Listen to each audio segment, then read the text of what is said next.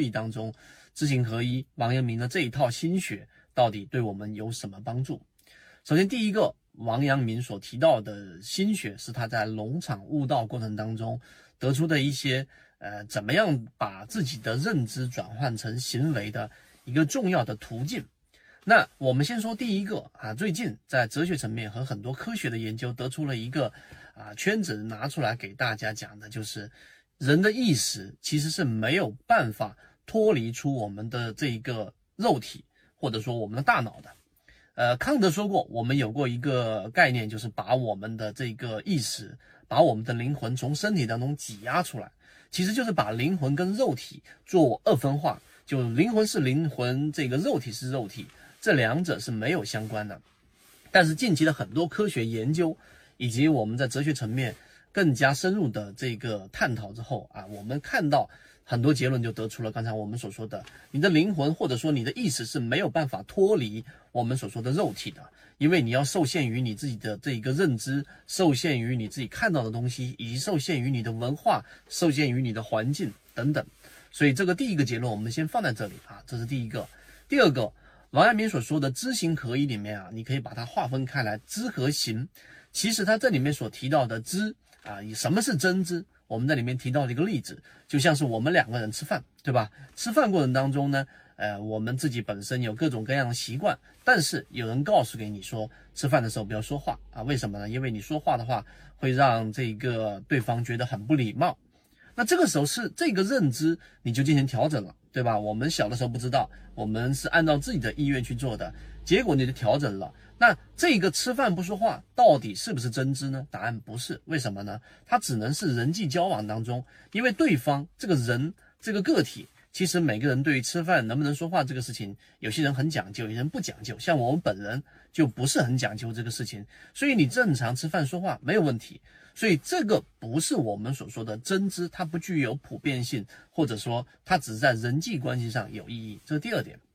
好，这一点我们讲到这里。第三点，那好，那到底什么是真知呢？那真知其实就得回到我们所说的人的这个理解啊。那我们自己本身的这种本性，也就是这个王阳明所说的良知。这个良知并不是我们所说的良心，它是为了方便我们理解。那这个良知其实说简单一点，就是我们人的本性，就是我们与生俱来所带有带有的一些本性的东西。两个婴儿放在那里，你就能区分哪一个婴儿是谁的这一个小孩，哪个婴儿是谁的小孩，或者能区分他们两者的区别，是因为一生下来，小孩跟小孩，人跟人之间就是不一样。有些人活泼好动，有些人沉默寡言。有些人非常的这一种激进，有些人非常的保守，等等等等。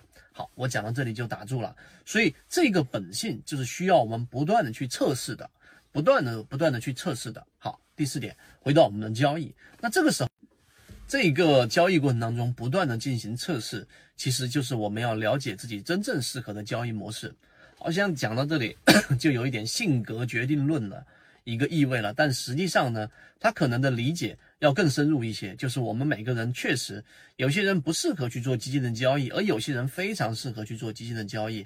那这个时候就需要去做我们的这种测试，这是第一个关键点。那这个测试可以通过记录，可以通过交易日记，可以通过这个看自己的这个流水等等等等这种方式，因为这是行为，行为反映的是我们的思想，这是第一个层面。